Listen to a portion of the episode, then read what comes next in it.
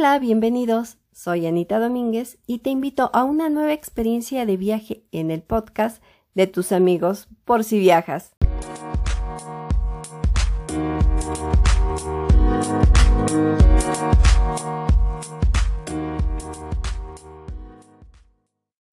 Hoy nuestro destino, Lago de Siragüen. Es considerado como uno de los secretos mejores guardados de Michoacán, México. Siragüen, en Purepecha, lugar de aguas profundas o espejo de los dioses, un destino de aventura y ecoturismo.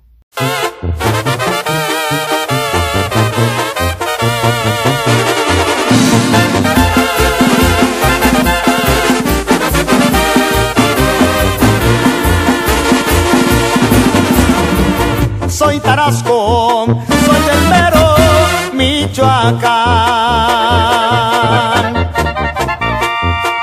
Nacido en esta tierra tan hermosa que las bellas y monarcas mariposas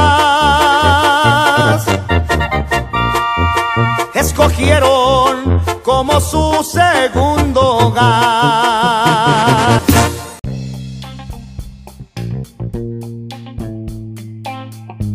¿Cómo llegar? El lago de Siragüen se localiza a un poco más de una hora de la ciudad de Morelia, la capital, ubicada en plena zona lacustre del estado de Michoacán, a 15 kilómetros de Santa Clara del Cobre, a 25 kilómetros de Páscuaro, por lo que es un lugar perfecto para una escapada ecoturística mientras estás de visita en la capital michoacana. A tu llegada al pueblo de Siragüen encontrarás calles adoquinadas con el contraste de sus casas en colores claros y techos de teja roja. En su centro se levanta la parroquia dedicada al Señor del Perdón, frente a una plaza, un kiosco y una fuente de cantera.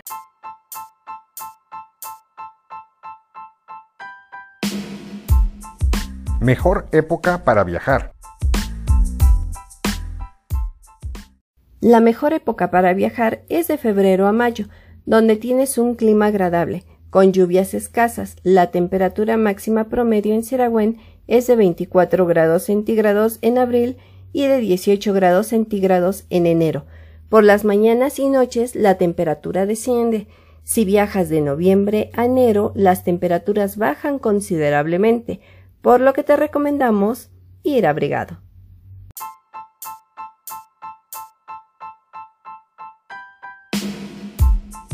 Leyenda. Cuenta la leyenda que a la llegada de los españoles a Michoacán, después de la caída de Tenochtitlan, un capitán se enamoró de Heréndida, la hija del rey de los purépechas, la raptó y la escondió en un precioso valle rodeado de montañas. Ahí, sentada sobre una enorme roca, la princesa lloró desconsolada, de día y de noche, y sus lágrimas formaron un gran lago.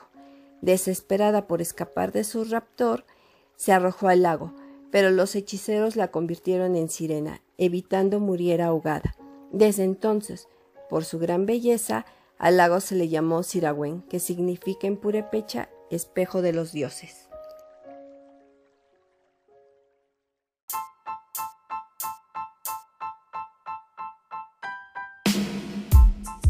Lo que no puedes perderte.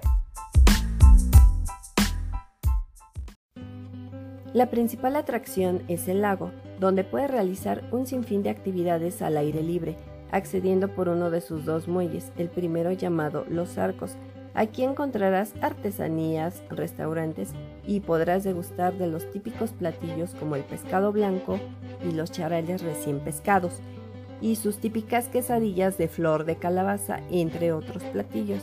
También puedes abordar unas lanchas y hacer un recorrido que dura aproximadamente 50 minutos, admirando la variedad de los colores verdes en sus aguas reflejadas por el follaje de los árboles, los pinos y los encinos este recorrido te lleva al otro lado del muelle, llamado Agua Verde, donde están todas las actividades de aventura al aire libre. Si prefieres, puedes rentar un kayak subirte a la tirolesa, la cual atraviesa una parte del lago dividiéndose en tres secciones, o practicar cocha. Si lo tuyo es la tranquilidad, puedes hacer una caminata o paseo a caballo por los senderos que bordean el lago, admirando las orquídeas de diferentes colores y el espectacular paisaje. También puedes encontrar actividades de quietud como meditación, hacer yoga por la mañana mientras se dispersa la neblina o simplemente relajarse y descansar.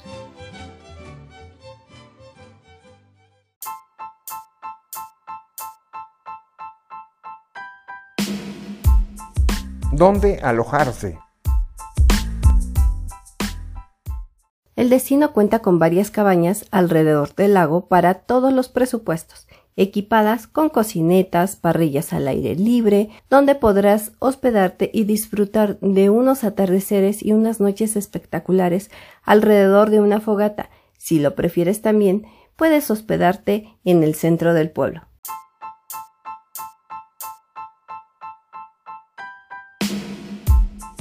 Lo que más me gustó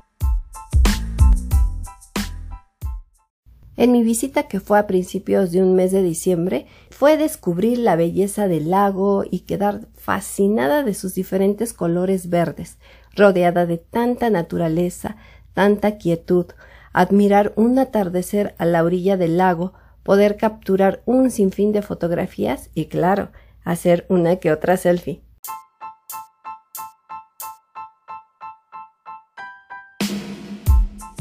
Recomendaciones de por si viajas. Es un destino para disfrutar en familia, con amigos y en pareja.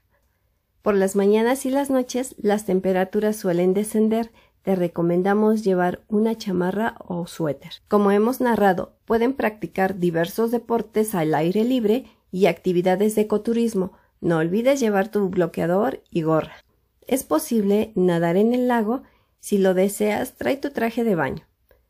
¿Te imaginas pidiendo la mano de tu pareja o realizar tu boda a orillas del lago?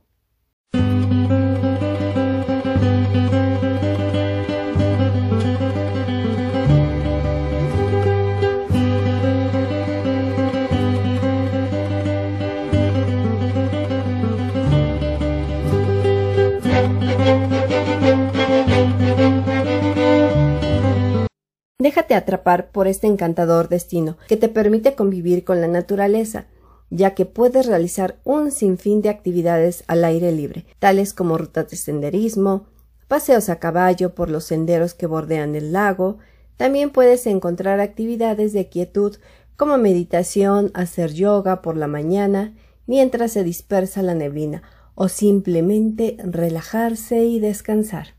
Recuerda hacer un turismo responsable para que perduren nuestras bellezas naturales.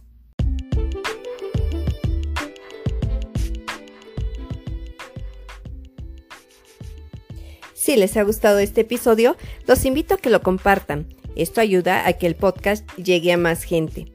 Recuerden seguirnos en nuestras redes sociales, Instagram y Facebook, por si viajas, y escribirnos a nuestro correo, que es por si viajas, Me despido. Hasta la próxima amigos. Gracias.